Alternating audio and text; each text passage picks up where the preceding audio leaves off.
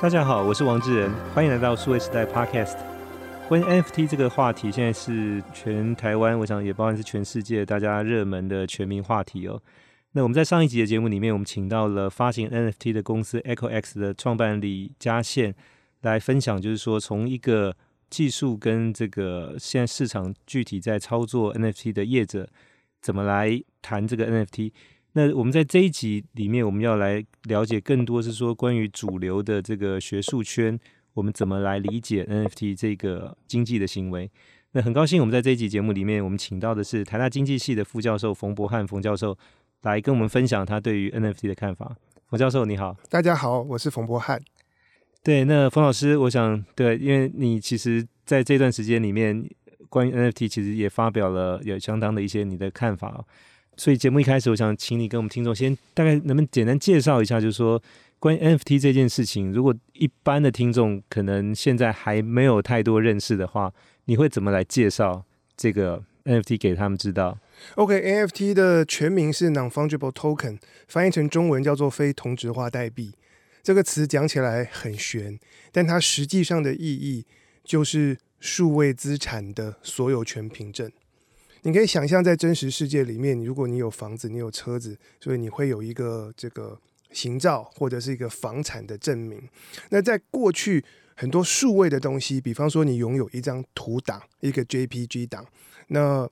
这个档案到底是属于谁的？这件事情可能很难认定，因为这个档案我可以透过网络传来传去，然后我也可以复制一个档案变成三个，变成五个、十个。可是现在透过区块链。然后透过 NFT 作为一个数位档案的所有权凭证，我们开始可以定义并且执行所有数位化的东西，到底它是属于谁所拥有？对，因为相当于是给了这个数位的，就像刚才老师提到，不管是图档或者资产，给了它一个独一无二的一个编号，对一个序列。那这个序列其实存在区块链上，所以就说那将来其实都可以去查，那这个就是独一无二，也没有办法再被复制或者仿冒的。对。那因为这个每一个档案本身它的所有权可以被定义，所以我们也可以限制档案的数量。比方说，艺术家他要发行某一种收藏品，一系列的头像，那透过 NFT 这样子的技术，它可以做到说，哎，我就是发行，比方说一万个头像，不会增加，然后。你买了某一张头像的 NFT，那你就是那一个图档、那个档案的所有者。我们可以来定义这件事。那现在，我想特别过去这几个月，其实，在全世界，包含台湾，有对于这个去购买或者投资 NFT，其实大家有相当多的一些热度跟讨论哦。不晓得老师怎么来看这件事情？因为我想，包含我办公室里面年轻的同事。大家也在闲聊，开玩笑说：“那你买不起那个五百万的无聊猿猴子的头像，他就去买一个加拿大的发行的鸭子的头像，大概就几块美金。那感觉上是说这么重要，并且这么就是话题性高的一个事情在发生，好像你不参加进来，就觉得是跟这个世界或者说正在进行的一个重大的变化脱节哦。那这种其实不管是焦虑的这种感觉，或者是说一种很兴奋，因为卷进某一个伟大的事情这种感觉，其实现在非常的。”非常的明显哦，那不晓得老师怎么来观察或者解释，像像这个你看到现在这样的一个社会的一个情绪。对，我觉得现在各种的 NFT 的发行真的是琳琅满目的，我们也看到很多的名人啊，像是江振成或周杰伦、Fanta Bear 的 NFT，然后也看到知名品牌，比方说可口可乐或者是爱迪达，然后还有去年底也有那个米老鼠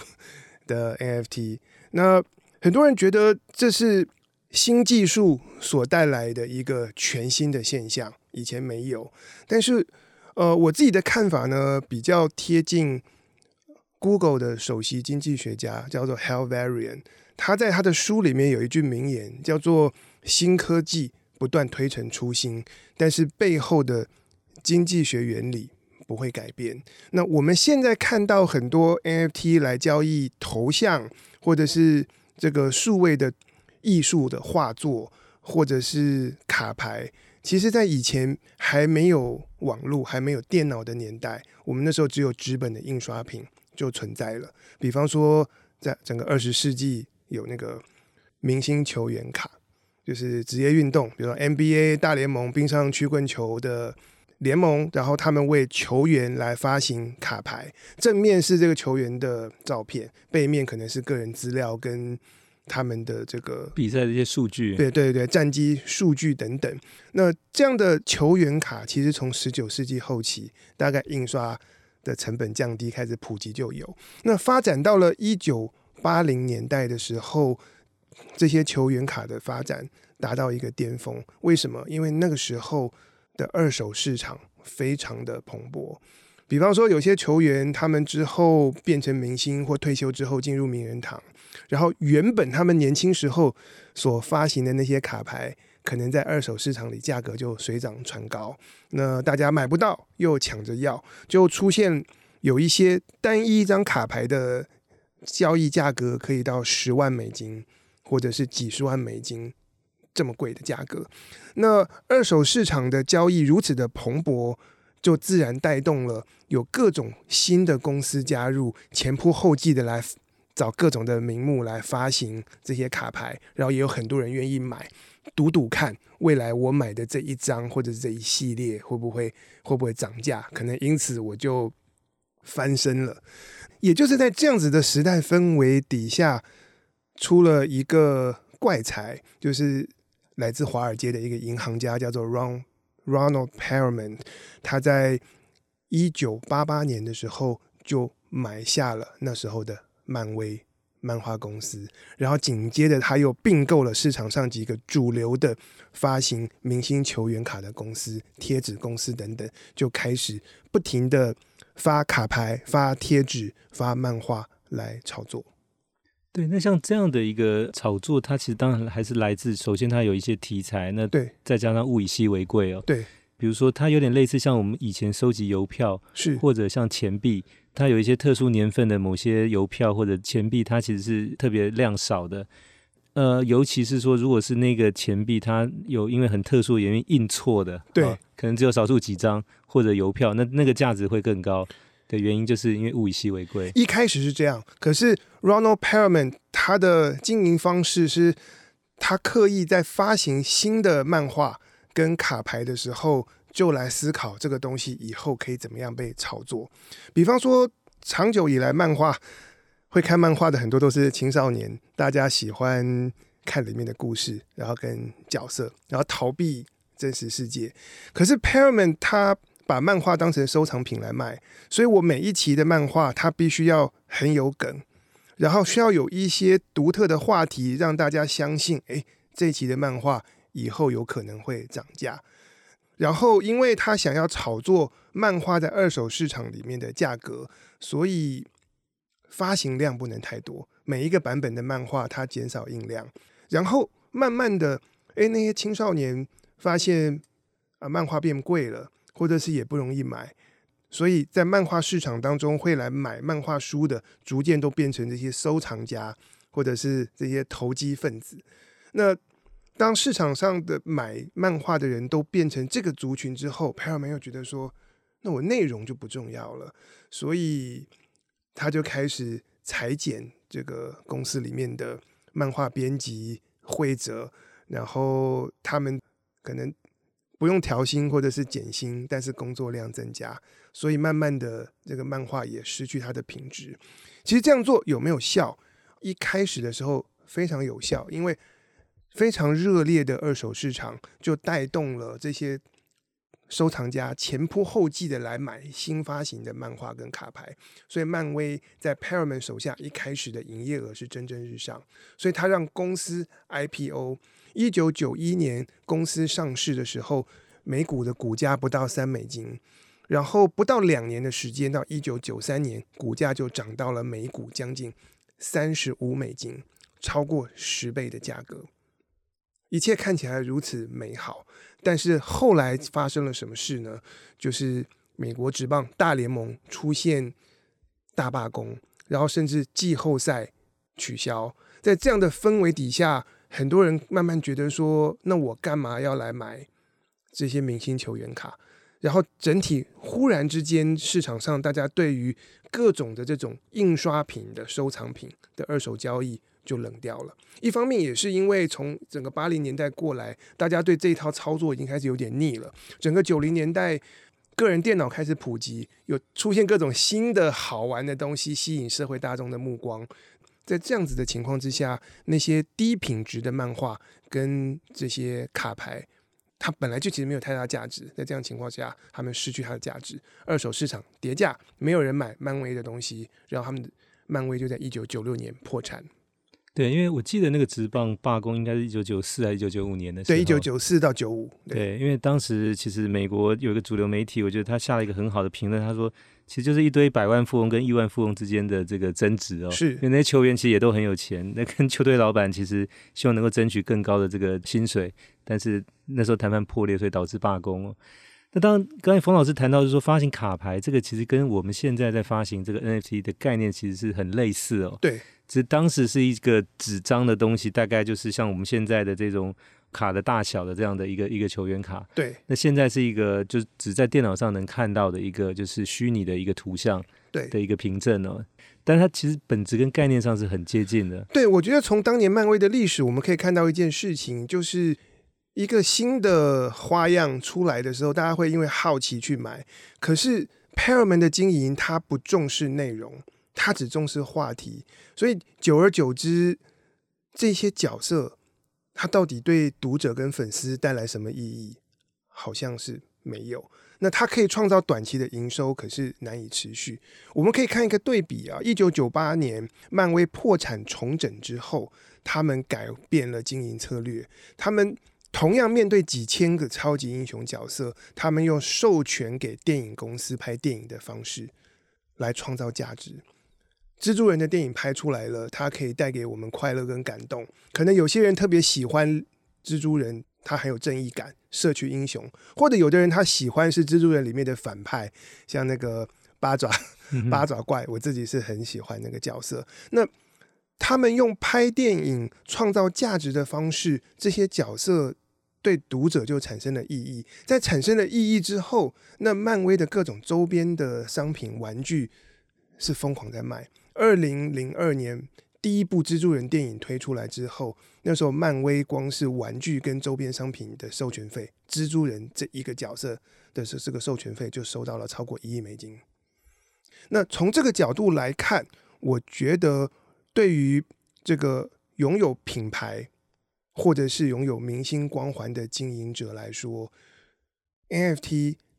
可以创造一个全新的收入管道。但是我们如果要充分的运用这个新的收入来源，我们需要回过头来去思考你的品牌，你所销售的这个收藏品、艺术品，它能够带给粉丝、消费者多少的价值跟意义。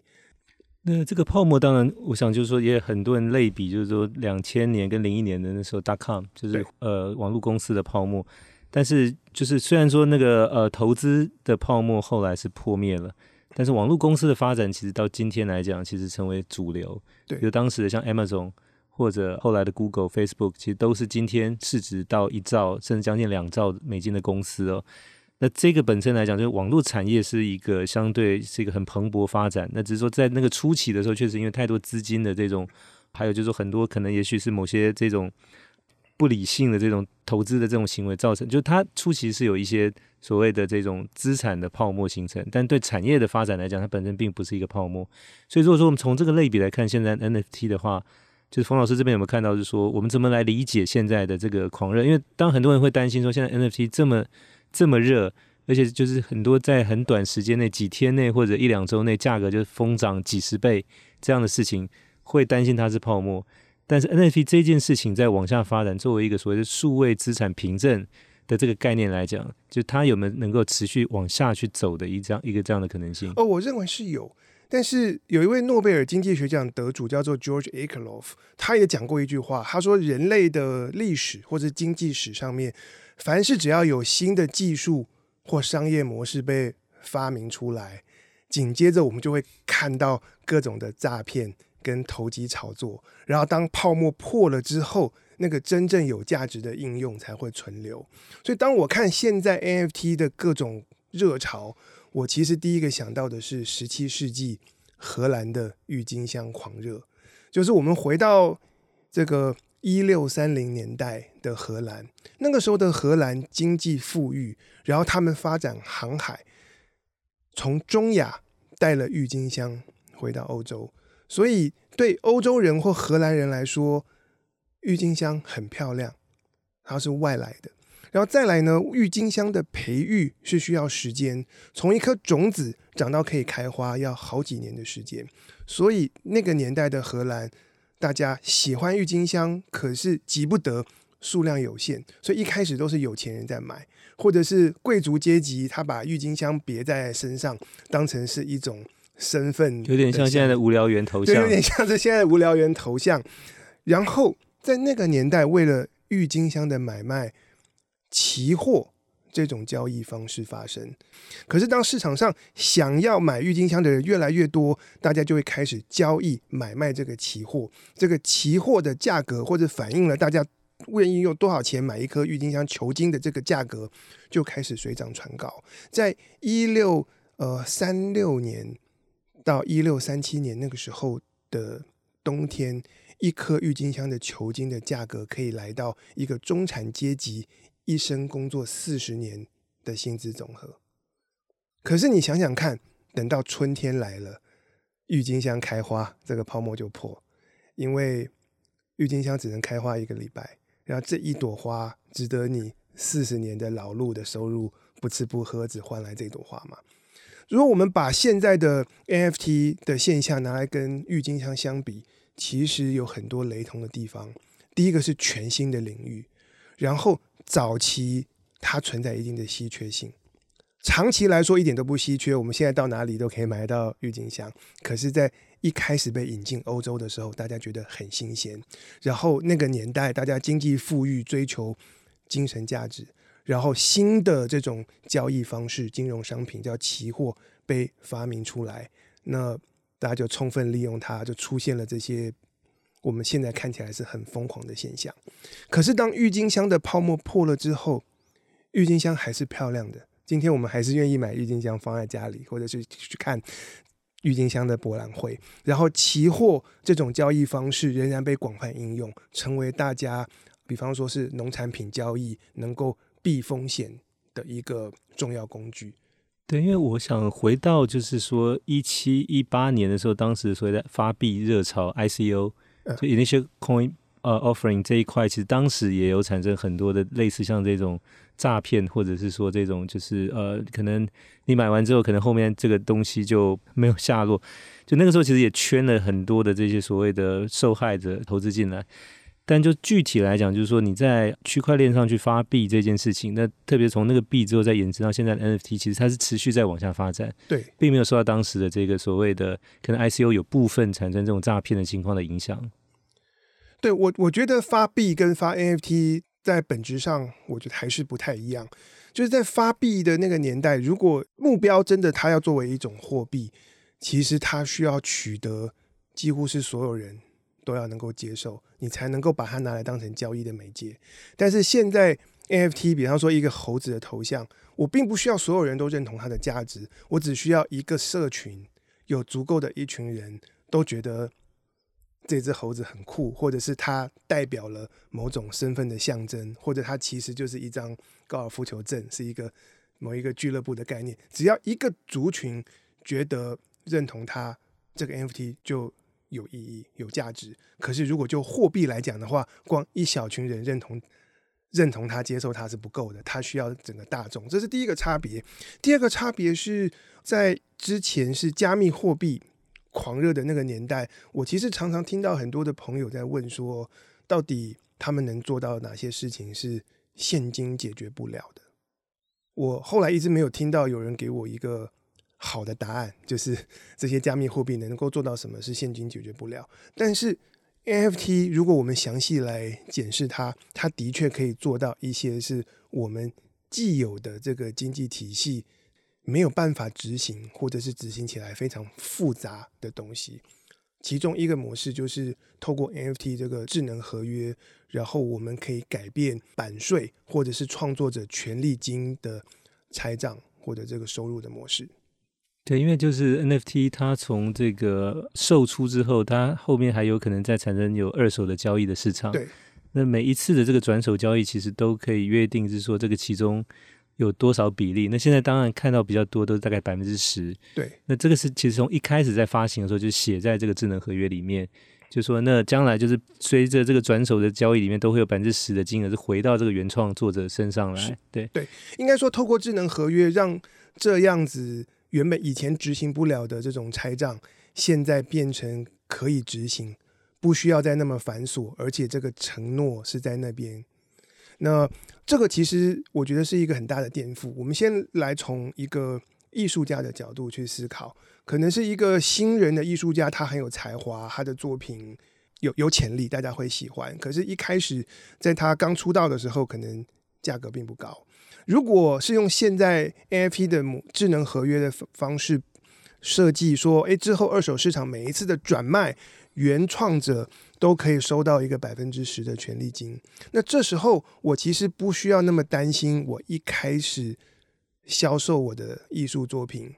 一开始的价格是多少，只要之后大家喜欢，或者是未来大家发现我变红了，或者是看到我的。才华，或者是从我的美感当中得到感动，诶，二手市场价格水涨船高，我一直是可以分享到那个涨价的果实跟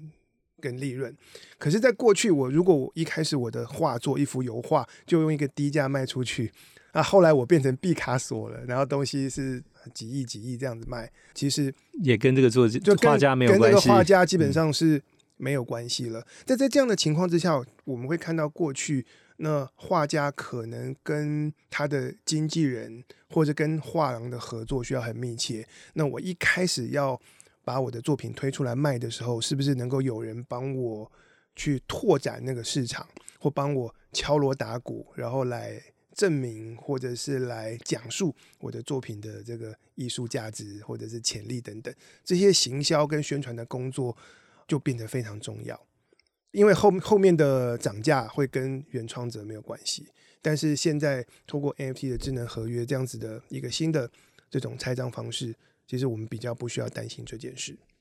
是，那这个其实类似像这种版税的概念，其实在过去的这种出版社或者说唱片公司针对这些歌手，其实是有约定的哦，就是说，那比如说这个可能。呃，一个作家他写的一本书，可能跟出版社约定好，比如百分之十或百分之十五的这个版税。对。那即便这个书后二刷、三刷、四刷，甚至到二十刷、三十刷。它每一刷其实都会有这个相相应这个百分之十约定好的金额，能够回到这个作者这边来作为他的版税哦。是。那甚至将来就是说，即便他过世之后，只要他遗嘱里面写好是交由哪一个子女来继承的，那这个版税其实是可以再回到这个就是他指定的这个继承人身上去的。所以等于说，这个创作的这种呃权益的，就是产生的这个价值是可以持续不断的。那现在等于说，透过类似像刚才这种 NFT 智能合约的方式，其实也是可以绑定进来。所以这个其实对于这种鼓励各种的创作来讲，其实相对来是一个很好的一个保障权益的一个方式。对，我们可以从两点来看这件事情，就是现在这样子透过智能合约，然后转卖之后，原创者也可以分享到，其实就会吸引到很多的创作者进来。这是为什么我们现在看到很多这种率先踏入这个领域发行 NFT 的，很多是独立歌手或者是艺术家，因为这件事情可以。第一个开拓一个新的机会，第二个就是他们有诱因来做这件事情。但是我觉得刚才提到说那个书二刷三刷作作者能够拿到版税，我觉得这个那个情况跟 NFT 有点不太一样。我觉得我们刚才讲到 NFT 的转卖比较像是我一本新书卖出去，然后你看完了以后，你在二手书把它拿去转卖给另外一个人。那在纸本书的世界，我们有二手书的市场，因为一本书就是一个实体在那边，谁握着这本书，这本书就是谁的。可是，在过去，我们是没有电子书的二手市场，或者是整个出版业的经营是限制那个电子书是不能转卖。为什么？因为它电子书其实就是一个数位的一个 EPUB 档。像我现在，我如果要看电子书，我可能需要先 log in。到亚马逊或者到台湾的哪个电子书的公司的平台，然后我透过网络，他我买了哪本书，他给我这个权限，让我可以过去看这本书。但是哪一天这个平台如果它经营不善 就倒了，或者是因为种种的原因，那就算我付钱买过这本电子书，我也没办法再看，或者是这本电子书我看完了以后，我是被限制不能转卖。可是你可以想象，如果我们是用 NFT 的方式来卖电子书，那么一个 NFT 就标记了电子书的某一个 copy，那这时候我们可以记录它的所有权，可以记录说这个才是正版发行的，然后你自己用电脑再复制出来的第二个、第三个 EPUB 档不是正版。那在这样的情况之下，你可以想象以后的电子书如果透过 NFT 发行，它可以存在二手书的市场。然后这个时候，对于买电子书的人诱因会不会增加？我会增加。以前我买电子书，我只能去亚马逊，必须 log in 去看。我现在买电子书，我拥有这个 EPUB 档，这个档案是我的。我喜欢收藏，我就继续留着看。我以后不会看到了，我就转卖。然后我在转卖的过程当中，诶，原作者又可以再收到百分之十的这个版税。然后做转卖这个交易的过程，因此会需要有人。有矿工挖矿，他们可以收到这个交易的瓦斯费，所以透过这个机制，你会发现，诶，数位的这些资料或者档案开始可以创造新的商业机会，所以我预期 NFT 可以带动这个电子书的交易更加蓬勃，未来的电子书是可以转卖的，然后作者，然后出版社，然后读者以及矿工四方，大家都可以过得更好。呃，那特别是说这个转卖的过程，如果我买到的上一家是一个名人或者我认同的人，我举例来讲，其实刚才冯老师提到那个 How Very 那本 Information Rules，假设我现在买了一个电子版的 copy 是从冯老师这边买到的，哎，我发现我上一家原来是冯老师，可能这个 copy 对我来讲是很有收藏纪念价值的，对。但这本书我可能不会想卖。是，那回过头，我我想这个概念就是 NFT，其实它等于也是把这个所谓的明星名人他的个人的某些的这种。我们称为它的魅力或者价值，或者它可以绑定某一些权益进来，作为一个，我想这个其实在过去的市场上曾经有所谓的证券化 （securitize） 这样的一个概念呢。对。那我说，我们能不能理解，就是它其实把这些某一些具有特定价值的这些人的这些价值，把它证券化，变成 NFT 的形式来做交易呢？呃，我觉得可以。这个其实我们大家会看到，说现在从 NFT 获利最多的，大概是那些有已经有。品牌或者是有明星光环的这些人或公司，那当然第一步是说，可能他的粉丝就是因为认同这些明星名人，所以他觉得我拥有一一张呃一一份这个 NFT，就像我拥有某一个职棒或者是说这个 NBA 篮球员的这个过去的球员卡，其实类似的概念，就代表我对他的一个支持哦。是。那下一个问题想请教说，那如果对一般的这种平民大众来讲，当如果说他们也具有某些特定的这些能力，他不一定是所谓的魅力这件事情，但是他需要具备某些的专业能力。比如说我们谈到像医师，或者说像是某些工程师，或者是说某些像教师等等之类的，他们的这个方面有机会去类似也透过发行 NFT 去把它这个价值能够证券化去变现吗？呃，我其实看到一些讨论，有些人觉得有可能，我自己是比较存疑，因为我觉得要用这样的方式把我个人，我我还是一个就是一个普通人，能够证券化，它其实背后需要很多的专业操作。比方说，在未来当我的事业发展顺利的时候，我要怎么样回馈给我 NFT 的持有者？你可以说他是客服，或者是他一个承诺需要兑现。那到底我？有没有这个诚信去兑现它，或者是说我愿意兑现，可是我发现这个过程非常的繁琐，我自己做不来，这是一件事情。另外一件事情是证券化了之后，这个标的可能是一个个人，那他的事业或者是他的人生有一些不同新的进展、新的消息，其实他需要有发布的管道，让大众知道，或让社群知道，别人才才能够理解说，诶，这个人他。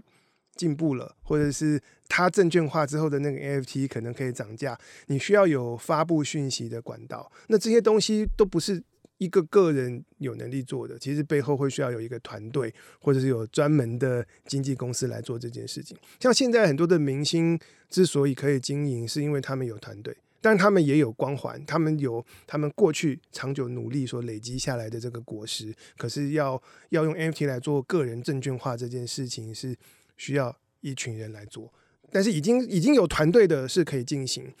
比方说，我举一个例子，我就看到在美国已经有乐团和歌手他们发行 NFT，然后 NFT 的持有者可以做什么呢？就是当这个歌手办全球巡回演唱会的时候，你不管在世界上哪个国家，你可以自己挑选你要去听的那个城市，然后你可以优先买票，或者是用一个折扣价买，然后你可以坐摇滚区第一排，然后这个乐团或歌手。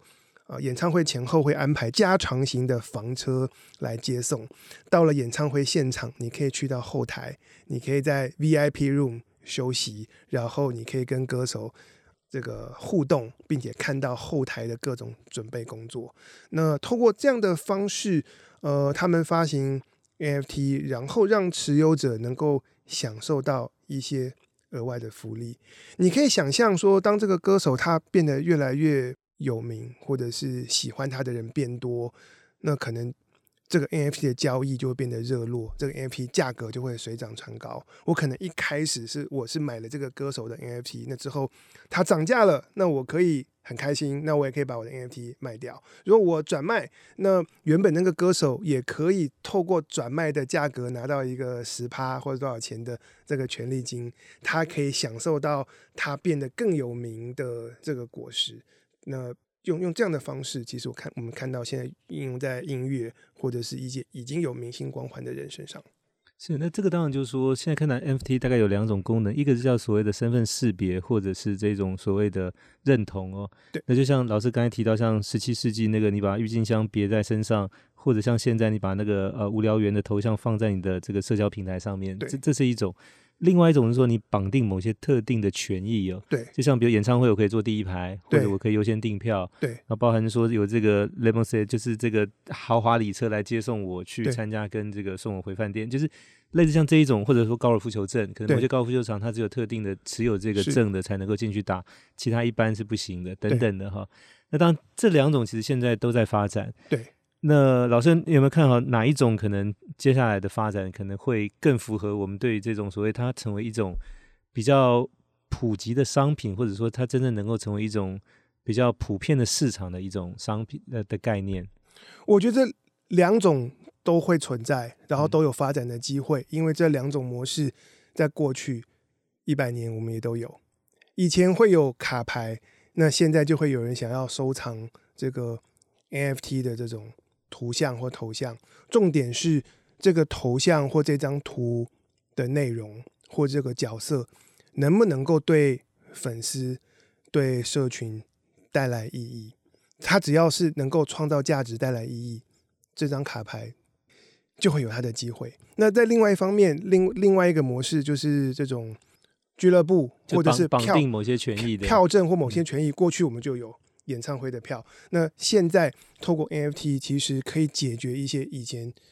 会遇到问题的地方。比方说，以前很多演唱会的票秒杀，结果都是给黄牛公司买去，然后他们这个价格加一个零、两个零，再高价售出，可能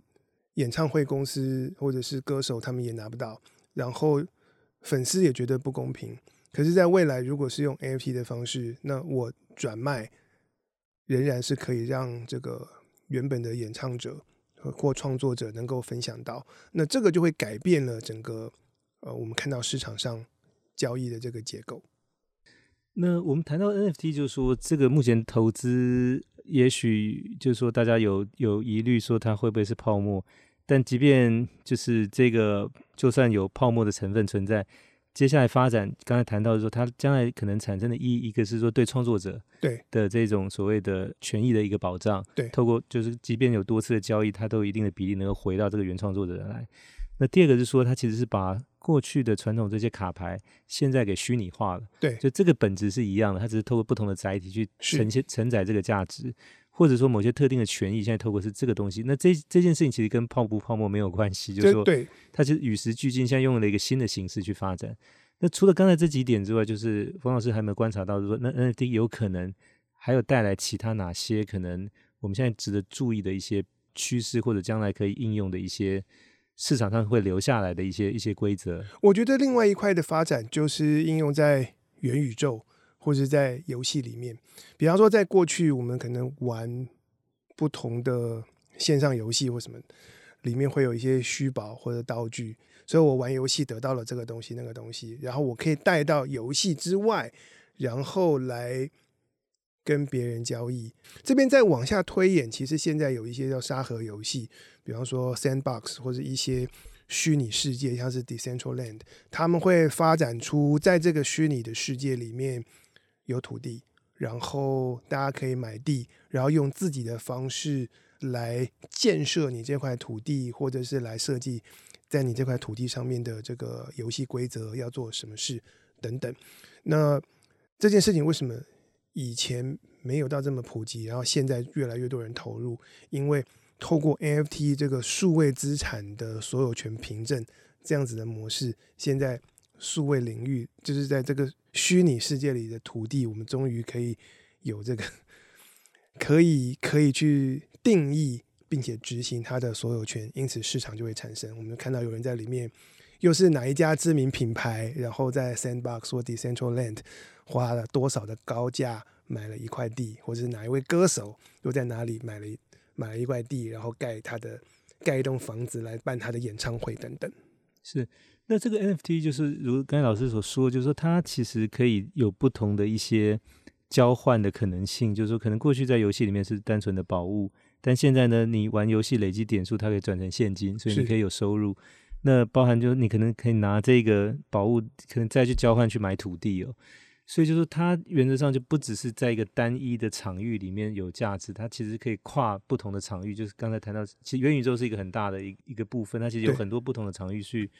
组合起来。那你是不是有一种就是说具有类类似货币功能这样的一个一个东西，是可以跨领域在这边进行价值交换，或者我们称为所谓的交易这样的性质？那现在看起来 NFT 其实是。某种程度也承载了像这样的功能在这个里头。应该说，NFT 就是让这些元宇宙或者是虚拟世界里面的土地或者各种的物件，变成可以定义它的所有权。因为真实世界里面，可能我们一般随身的物品所有权怎么定义，在我手上就是我的。那或者是像房地产，那我们需要向政府登记，那由政府来。来执行说这个所有权，你的东西别人不能够侵占。可是，在过去，如果是这个数位的世界，我们没办法明确的定义或执行说这个档案或者这个编号到底是谁的。那现在 NFT 解决了这个问题，所以可以在元宇宙或者虚拟世界里面，我们就可以定义产权。那只要产权能够定义，交易就会发生，商业就会冒出来。所以，就说将来。在这个 NFT 的基础之上，它有机会其实发展出来所谓 NFT 经济这样的概念。是，但是这个我想最后要请教老师说，因为这个其实都在我们都在谈的是一个所谓的去中心化对的概念哦。那所谓去中心化，就是说它其实是并不是政府的这个来主导，或者说在这里面去定定规则，而是说它完全是由一个市场所发起的。但是我们谈到这个所谓的货币或一般的类货币的概念，它还是。更多过去我们认识的法币，它还是一个政府主权的一个一个体现的一个方式哦。那现在这个不管是 NFT 或者说像虚拟货币，其实都跟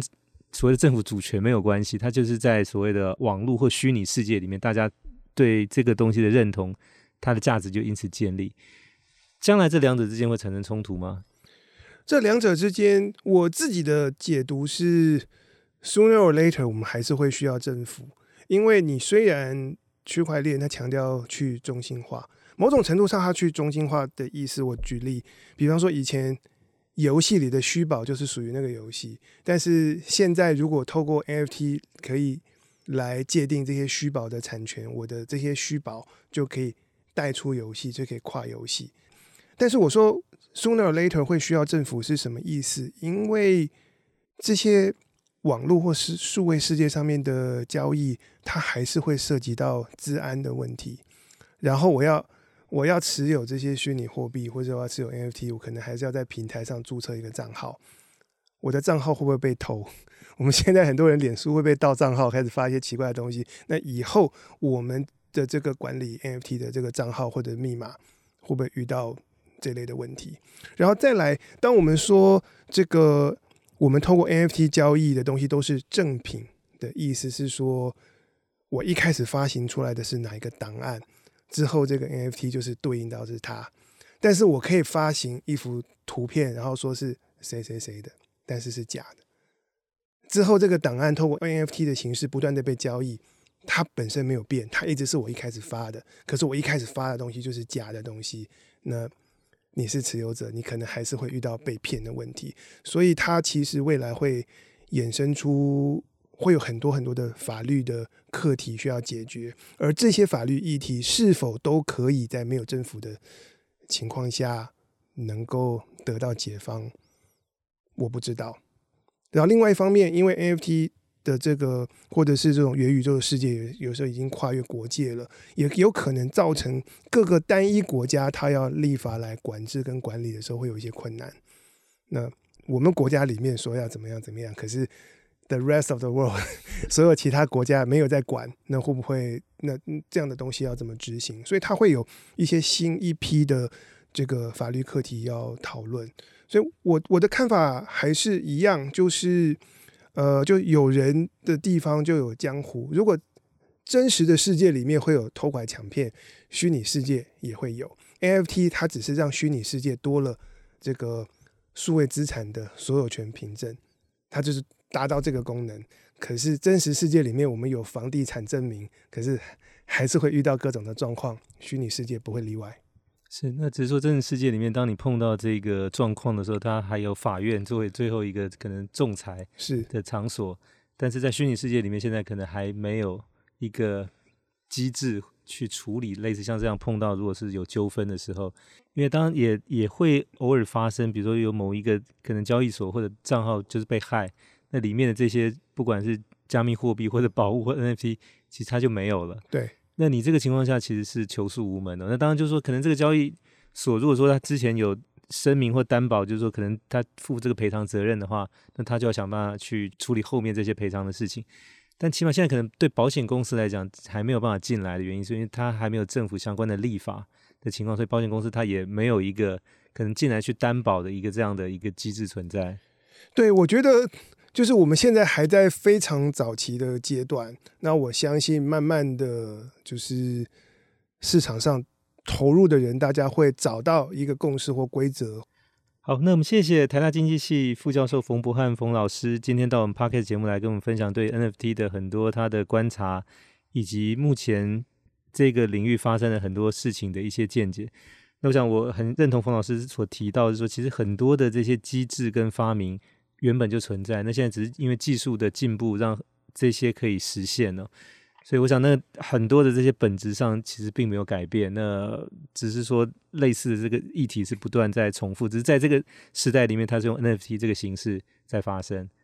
那当然，我想对于这些持续在发生的这些事，我们还是要继续的保持观察，以及就是说可能对它的一些这种包容和理解哦。那很谢谢冯老师，也希望我们很快能够再请到冯老师到我们节目来。OK，谢谢大家。呃，谢谢各位听众，希望大家有喜欢这集的内容，欢迎给我们点赞、转发，也请持续关注和留言。我们下期再会。